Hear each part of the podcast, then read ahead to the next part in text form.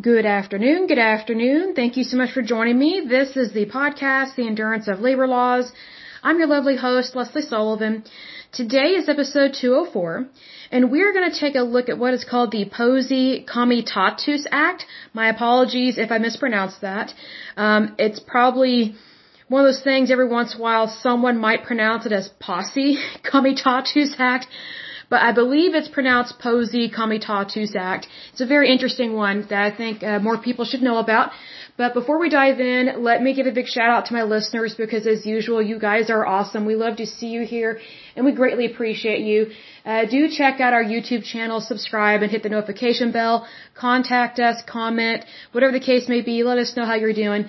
So a big shout out to Oklahoma, California, New York, Virginia, Texas, Pennsylvania, British Columbia, Illinois, Oregon, West Virginia, Georgia, Florida, Indiana, New Jersey, Massachusetts, Ohio, Minnesota, Alabama, Nebraska, Washington, Colorado, District of Columbia, Tennessee, Rhode Island, Kansas, North Carolina, Nevada, Mississippi, Maryland, Michigan, Iowa, Alberta, New Brunswick, Louisiana, Wisconsin, Connecticut, Manitoba, Hawaii, or sorry, Manitoba, Hawaii, New, Newfoundland, and Labrador, not to be confused with the dog, although it is cute.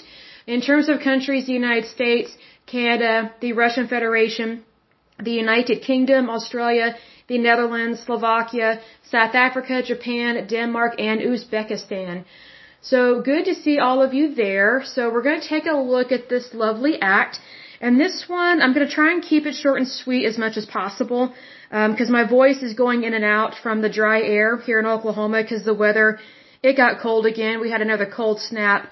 When I woke up this morning, it was probably 21 degrees outside because I noticed my heater was on and it was just running and running and running. So uh, it's like, oh, the temperature must have dropped because it feels nippy. Okay, so one of the names of this act is called the Knott Amendment.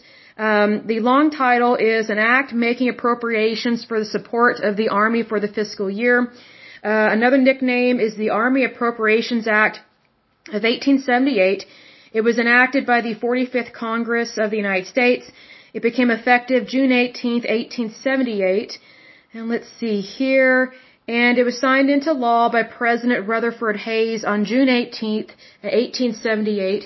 And a little bit of history about him, because I, I did not know that he was one of our presidents. I'm, I'm ignorant on so many of the names of our presidents, and, and that's very unfortunate. That's just uh, my limited education sometimes on the history of the United States. Um, but let's see here. Uh, President Rutherford Hayes, um, he was an American lawyer and politician who served as the 19th President of the United States from 1877 to 1881 after serving in the U.S. House of Representatives and as governor of Ohio. And he was from the Republican Party. And his wife's name was Lucy Webb Hayes, and he had quite a few children. That was very common for back in those days. And so what you have to remember is that he was president um, either during or right after the Reconstructing era of the South. So this is after the Civil War. And so the South, they definitely went through a lot. Um, before, during, and after the Civil War.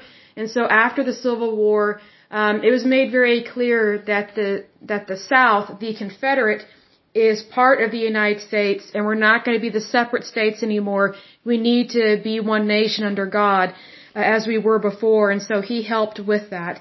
And so, in regards to this act, it is called the Posey Comitatus Act and it is a United States federal law, so it's not a state law, it's a federal law. Um, let's see here, again, it was signed uh, into effect June 18th, 1878, and um, this one limits the powers of the federal government in the use of military, or excuse me, federal military personnel to enforce domestic policies within the United States. Let's see here. The act originally applied only to the United States Army, but a subsequent amendment um, was made in 1956 uh, that expanded to the United States Air Force, and then in 1921, or not 1921, excuse me, in 2021, the National Defense Authorization Act uh, for the fiscal year of 2022 further expanded um, this act to cover the United States Navy, Marine Corps, and Space Force. Um, the act does not prevent the Army National Guard or the Air National Guard under state authority from acting in a law enforcement capacity within its home state or in a adjacent state if invited by that state's governor. The United States Coast Guard uh, under the Department of Homeland Security is not covered by the act either, primarily because although it is an armed service, it also has maritime law enforcement uh, mission.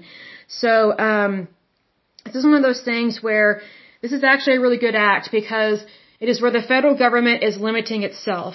And, you know, we really do need a federal government that limits itself as opposed to just running amok with our money and our military. And so this is what, um, Congress or the, the Senate and the House of Representatives and the President, um, were trying to do. They're trying to limit the powers of the federal government because they, they didn't, how to describe this, they did not want the South to continue to be punished post Civil War because there were some problems in the South um, with racism, um, with riots and things of that nature. So you had several conflicts that continued to happen for a while in the South um, after the Civil War.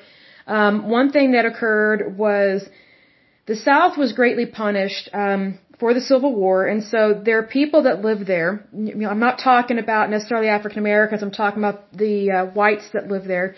Um, they were punished tremendously um, during and after the Civil War. And so there were some people that were very horrible uh, to Southerners, especially from up north. And it's like they were continuously being punished for this war that had ended, and we were they were trying to bring the nation back together. Now, another thing that was happening was there were riots in the South, unfortunately, and so you had uh, quite a bit of racism. And so you had whites not being very nice to blacks. And what you have to remember is that the South back then was predominantly Democrat. And so also the Ku Klux Klan uh, was founded by Democrats. Um, basically white racist Democrats. So whenever people think about racism in regards to whites, a lot of that white supremacy and racism against blacks comes from the Democratic Party because that's where it originated.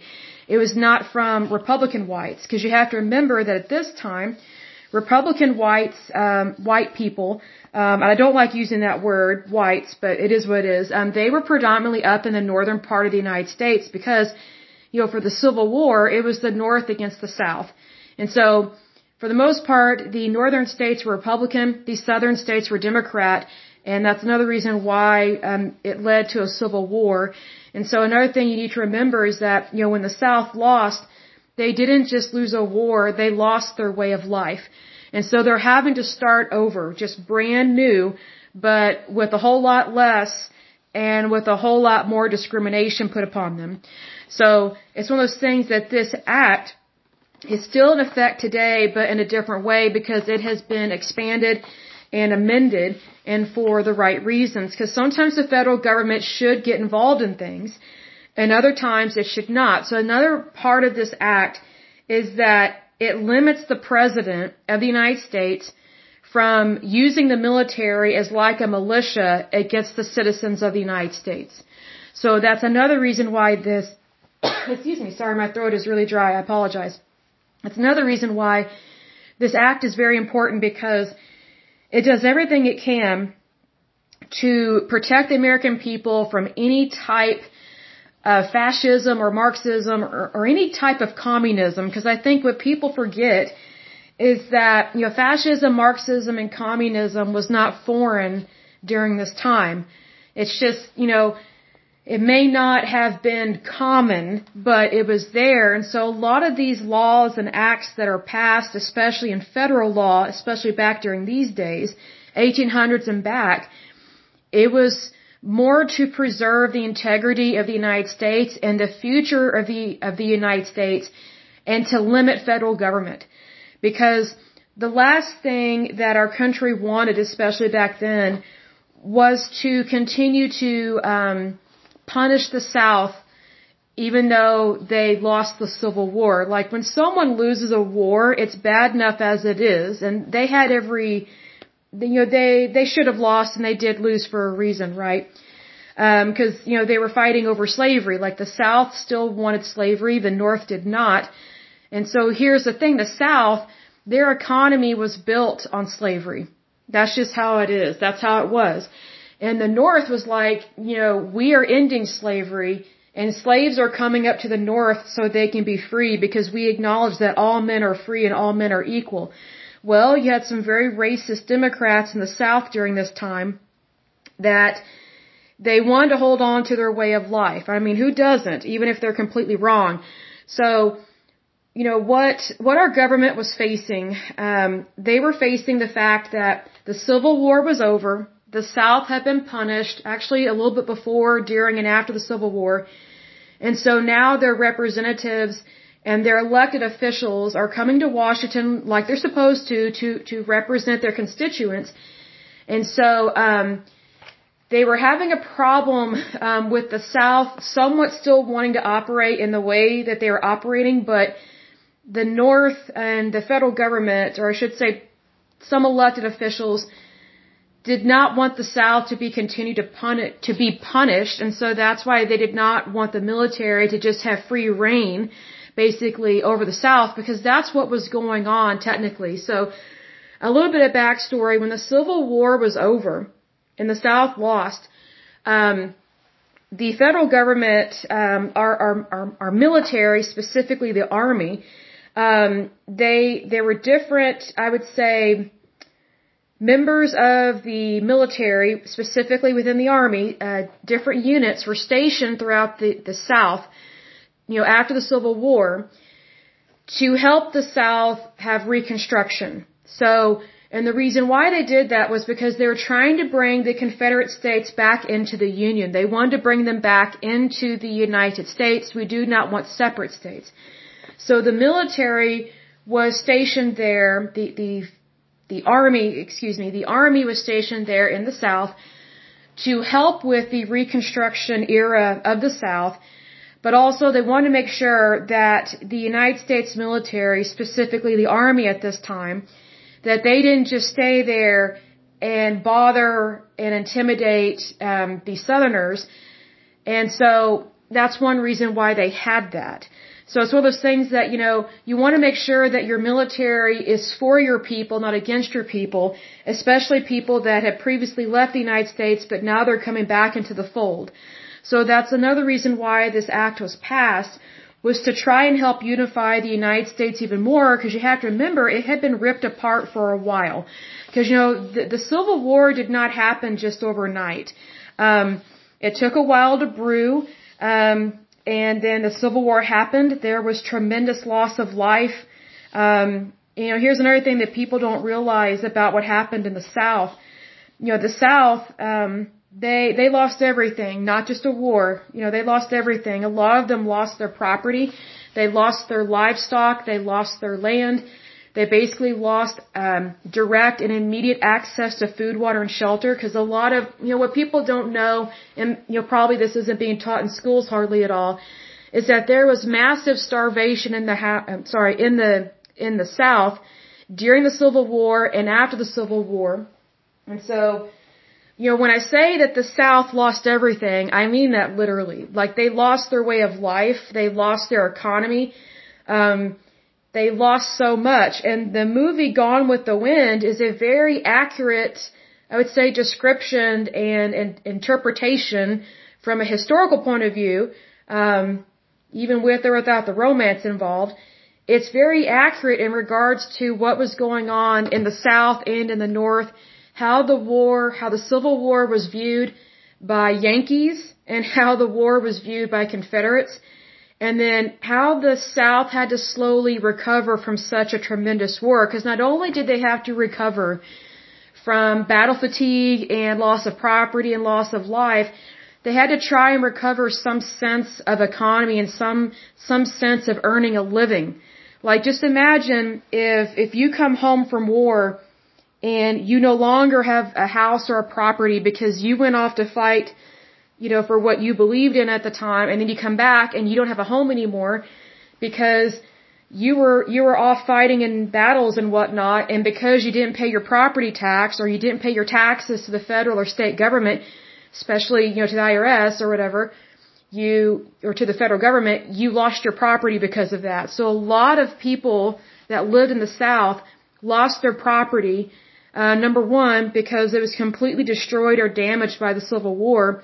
Number two, because they could not find the legal documents to prove that they actually owned the land that is theirs. The exact same thing happened um, after World War II when the war was over and um, specifically Jews were going home to their houses and they find squatters there. And then so many Jews lost their homes and their businesses to people that did not even own them or buy them. They just squatted on them and took them over. And because a lot of Jewish people no longer had access to their legal documents, hardly any of them got their property back. Hardly any, any of them got their places of business back. Hardly any of them uh, got their bank account or their monies back. Like just imagine how stressful and how horrible that is and how that would be.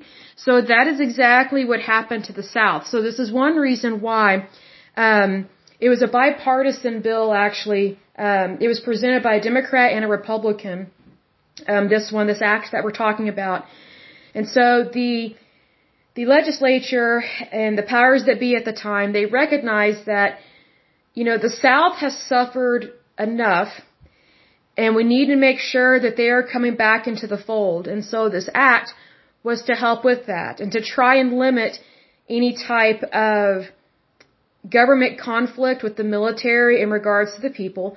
Now, another thing that this act does, it also, um, there are times that they enhance it with different amendments and they make it so that um, the military can help out uh, with local law enforcement in regards to like if there's a terrorist attack or, or if there is a natural disaster, things of that nature. Um, it's just that sometimes they have a conflict with who actually has jurisdiction because you know let's say for example there you know Hurricane Katrina or something right. Um, so obviously the federal government sends in troops and support and things like that, but the people who actually have jurisdiction is local law enforcement which would be your, your police officers and anyone that the governor uh, basically has jurisdiction over. And so um, it's one of those things that, yes, you can have additional support and help from the military, but in terms of arrest or search and seizures or warrants or arrest or that kind of thing, that comes down to local law enforcement because that applies to the courts of the state not of the federal government. So just because the military is called in, that doesn't mean that they have jurisdiction for search, seizure, and arrest.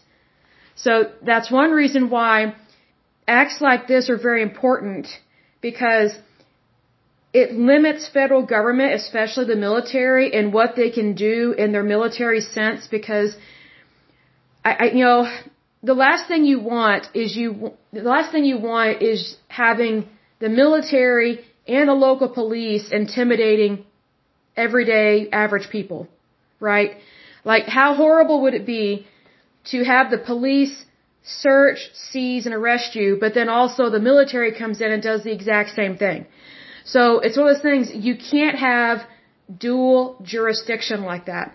So, you know, with this act, it basically says, you know, you can have the military come in and help, and, and in particularly with this act, it, it applied to the army because the other branches of the military were not added or included until several, you know, several decades later or whatever.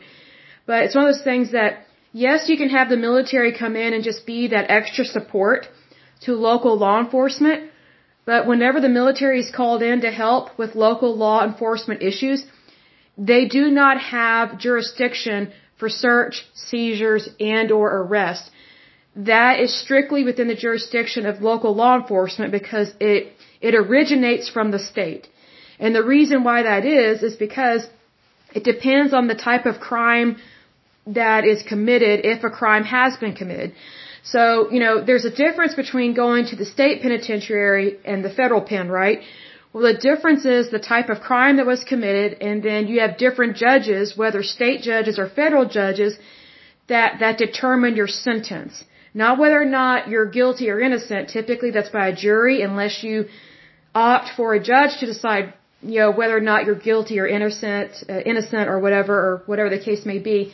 Um, but it comes down to what is the jurisdiction because you do not want dual jurisdiction. Like you don't want to have to deal with the military and local police at the same time because then it's like, okay, who actually has authorization to do a search, seizures, and warrants? You know what I mean? Like you have to be careful about these things. So this is why it's very important to limit federal government.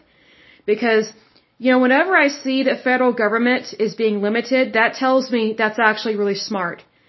Because whenever I see federal government that is not limited, it's, typi- it's typically getting too big for its britches and it's just running amuck and it's not being very kind to citizens and it's harassing them and it's overtaxing them. So I prefer a limited government for sure, a limited federal government and state government, but especially federal government because you know, if you don't limit your federal government, you run the risk of things going really bad really quick in regards to communism, fascism, and socialism. I mean, socialism is not as bad as Marxism or communism or fascism, but it's just a, you know, a, a cousin to it, like a little cousin to one of them. It's still a problem. It's still an issue.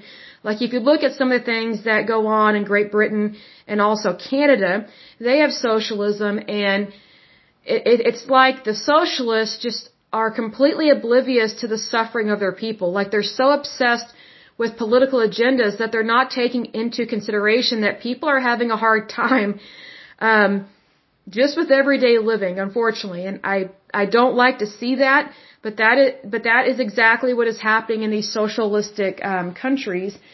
And you would think they they wouldn't want bad things for their people, but sometimes people are so obsessed um, with power that they don't care how bad it gets for their own people. So that's why it's important to limit your federal government. And that is exactly what this act did. Um, I will close out this podcast with uh, recommending some videos for you because I think that's important to, to look at different things. So um, there's a really good video by Charles Capps. It's called The Cure for Doubt and Unbelief. It is really good. Like if you are on the fence about faith and, and belief and or maybe you've gone through a lot in your life, you need to watch that video. It's on YouTube. It's like from the 70s or 80s, just looking at the, the hairstyles and um, the suit styles, but it's still very relevant because God's word is timeless. And I think that, you know, regardless of what we go through in our life, God is good and true. And to me, that's very refreshing. And I think more people, more people need hope now more than ever. And I really, I really like what Kenneth Copeland says. Um, he, he said that tough times don't last, but tough people do.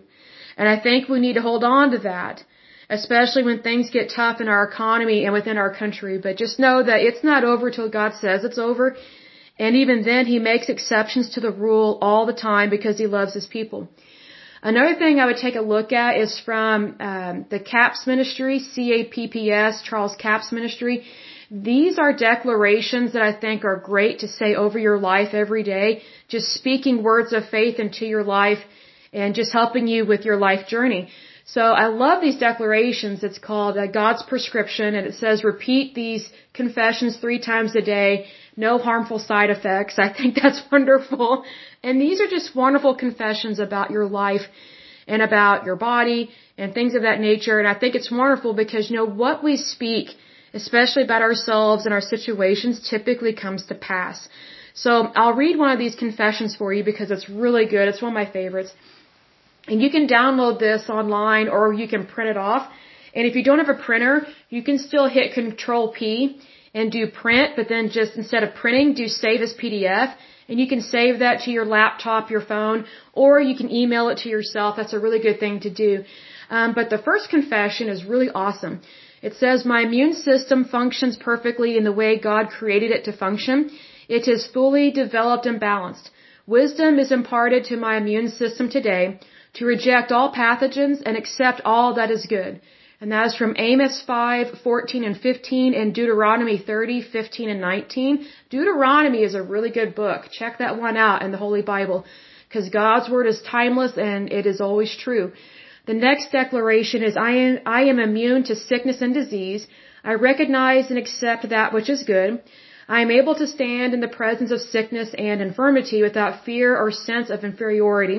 God fights my battles for me as I rest in safety, for he is my fortress. No evil will come upon me, nor any plague near my dwelling. And that is from Psalm 91, verse 10. Do check out Psalm 91. It is a great psalm. It's, it's awesome. You need to have that one like on your mirror in your bathroom. It's good. Um, this next one's really good too. It says, I am the body of Christ and Satan hath no power over me for I overcome evil with good. And that's from 1 Corinthians 12:27 and Romans 12:21. And let's see, there's another one that says, Jesus is the Lord of my life. Sickness and disease have no power over me. I am forgiven and free from sin and guilt. I am dead to sin and alive unto righteousness. And that's from Colossians 1, 21 and 22 and 1 Peter 2, 24. Another one says, I am of God and have overcome him, Satan. For greater is he that is in me than he that is in the world. That's from 1 John 4, 4. The next one, oh, I love this one. I am free from unforgiveness and strife. I forgive others as Christ has forgiven me, for the love of God is shed abroad in my heart by the Holy Ghost. And that's from Matthew 6:12 and Romans 5:5. The reason why I really love that one is because it's so easy to get caught up in strife and unforgiveness when tough things happen in your life. Like for example, if ever you've um, you know, had a job loss or you know had a really tough situation in your life, it's easy to get bitter. So easy. And, you know, none of us are called to bitterness, so we need to make sure that we are not bitter in any way, shape, or form. It goes on to say, another confession, this one's really good. Jesus bore my sins in his body on the tree. Therefore I am dead to sin and alive unto God, and by his stripes I am healed and made whole. I love that. That's from 1 Peter 2:24, Romans 6:11, and 2 Corinthians 5:21. This one, this, these uh, next three are awesome. These are uh, confessions regarding um, having creative power for finances. So if you need help with money or getting a job or being blessed or uh, being prosperous, these are great. These are for you. It says, I delight myself in the Lord, and He gives me the desires of my heart. That includes money. So, you know, you know, money is not the root of all evil. It's the love of money that is the root of all evil. So if you don't love money, you're fine. Because here's the thing. As long as you love God, He'll give you what you need. But the moment you start loving the things that you're not supposed to love, that's when you're gonna have problems because you are inviting sin and other things into your life that are not holy. Um, the next really good confession is the Lord rebukes the devourer for my sake, and no weapon that is formed against my finances will prosper. All obstacles and hindrances to my financial prosperity are now dissolved. And that's from Malachi 3:10 and 11 and Isaiah 54:17. The last one is my mind is renewed by the word of God. Therefore I forbid thoughts of failure and defeat to inhabit my mind. That is from Ephesians 4:23. I love that one because it's so easy to get negative. It is so easy. Like for example, like I will want something to happen and I don't see it come to pass right away, or maybe it doesn't work out the way that I want it, guess what? God has us in the palm of His hand. He truly does. And it's one of those things that whatever you confess is what you are saying is going to come to pass. So if you want something to come to pass, make sure it's something good. So sometimes we are our own worst enemy because the battlefield is in the mind. That's where the battlefield is, and that's where the enemy loves to convince us that things are bad, things are over, things are never going to get better. Don't believe those lies. Believe in what God says about you and your situation, which is why I strongly encourage people to get a Bible, a good Bible. Um, I'm reading a really good one right now in terms of versions of it. I'm reading the Amplified Bible. It's a really good translation. Um, I'm not a fan of the kind of vague, wishy-washy ones. This one's not like that. It's good, it's precise, uh, precise, excuse me, and very thorough. And I think that's a really good way to read God's holy word. So, you know, it is important to read God's holy word every day, even if it's just one verse. And I just think that's a wonderful thing to do because it reminds you that God is in control. God is in control. He will take care of you no matter what. And so that's why it's very important to you know, speak these good, wonderful things over your life every day because, you know, even though we do go over some serious things on this podcast and things of that nature, and you know, I'm, I'm just like anybody else. I get, I get frustrated just like anybody else, but it's one of those things that I don't allow myself to live in frustration. I don't, you know, pitch a tent uh, basically in the valley of death. Like I walk through the valley of death. Like I don't pitch a tent there and, and claim that, you know, it's it's what the church wants or something, which technically would be what the Catholic Church would want you to do, because they want you to focus on sin and sorrow, and that's not what God wants for us at all. But it's one of those things that, you know, if we only focus on the negative and never the positive, then we're going to have a really difficult life. So I think it's important that, you know, not to necessarily ignore the bad things, but, you know, take everything to God first. You know, I don't know if I've mentioned this before, but one of the reasons why I started this podcast was because I felt that God called me to start this podcast. Like this wasn't something that I thought of on my own. I wasn't even thinking about doing a podcast. I, I, I knew that I want to do something really good and valuable with my time and do something that I enjoy, but it never dawned on me to do a podcast. So I know that God dropped that in my heart because, you know, I'm not your typical podcaster or YouTuber. Like I'm not a celebrity, at least not yet. Who knows? Maybe God will make me one. I don't know. Um, but it's one of those things like I'm not a movie star, at least not yet. And so it's one of those things that, but God calls you to do something that, you know, was not really on your mind and was not really what you thought you would ever do you know, to me that shows the loving kindness of our Heavenly Father and that He knows and cares what is good for us. So that's why it's very important to read His holy word, meditate on it, and also speak positive confessions over your life and over your spouse and your children and over any and all of your situations or circumstances. I think that's very important because you know it's easy to speak negative things. You know, speaking negatively will actually hinder your life, not make it better. So let's move forward and for things to be better and do check out um, these different resources because they are free, like these declarations. And you know, you know what's awesome about YouTube? I never thought that YouTube could be used as a a avenue um, or a or a weapon for good. You know, I never thought that there would be so many positive things on YouTube, especially to renew your faith and to encourage you to walk by faith, not by sight. I just think that's a wonderful thing because I remember, you know, never watching YouTube ever. Like I just didn't have time for it. I didn't care for it.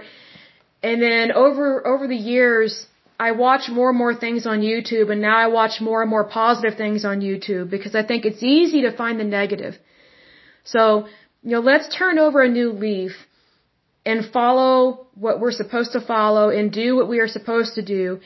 And, you know, when I say follow, I mean follow Jesus Christ. Like, you know, that may sound religious. I'm not trying to be religious, not by any means, but it's one of those things like, I look at it this way. If God be for me, who dare be against me? I literally think that way. And here's the thing. God has to be first in order for our life to be blessed. Because if you think you're going to be blessed by living some other kind of funky lifestyle that's not holy, you're in for a rude awakening on that. You know, just because we have free will to do what we want, whatever we want, whenever we want, that doesn't mean it's healthy for us. So one thing I do tell people is I tell them, hey, you know, we need to pray about this first. And it always shocks people, especially if they're not really into prayer or maybe they don't pray publicly. And I don't mean like make a scene or anything. I just mean like, you know, like before I start a business meeting, you know, I typically say, hey, can we pray first? Because that tells me, you know, what are they comfortable with? And, you know, that tells me their level of faith. Like I love it when someone when someone says, "Hey, let's you know, can we pray first about this?" And then also you learn a lot about how they pray. Do they believe in the goodness of God, or or are they just lifting up these wimpy, whiny, negative prayers like, "Oh Lord, if it be Your will"? Guess what? It is God's will for things to be good for you. So stop doubting. You know, the word "if" I wish was banned in the English language because it creates doubt. It doesn't help people have faith and integrity. In, in fact, it discourages people. So you know, we need to stop doubting and we need to start believing. So, FYI, please be aware of those things. Do check out those resources. They're free and the YouTube channel. Um, I think they will bless you all the days of your life. But I will go ahead and end this podcast as usual. Um, I pray that you're happy, healthy, and whole, that you have a wonderful day and a wonderful week. Thank you so much. God bless and bye bye.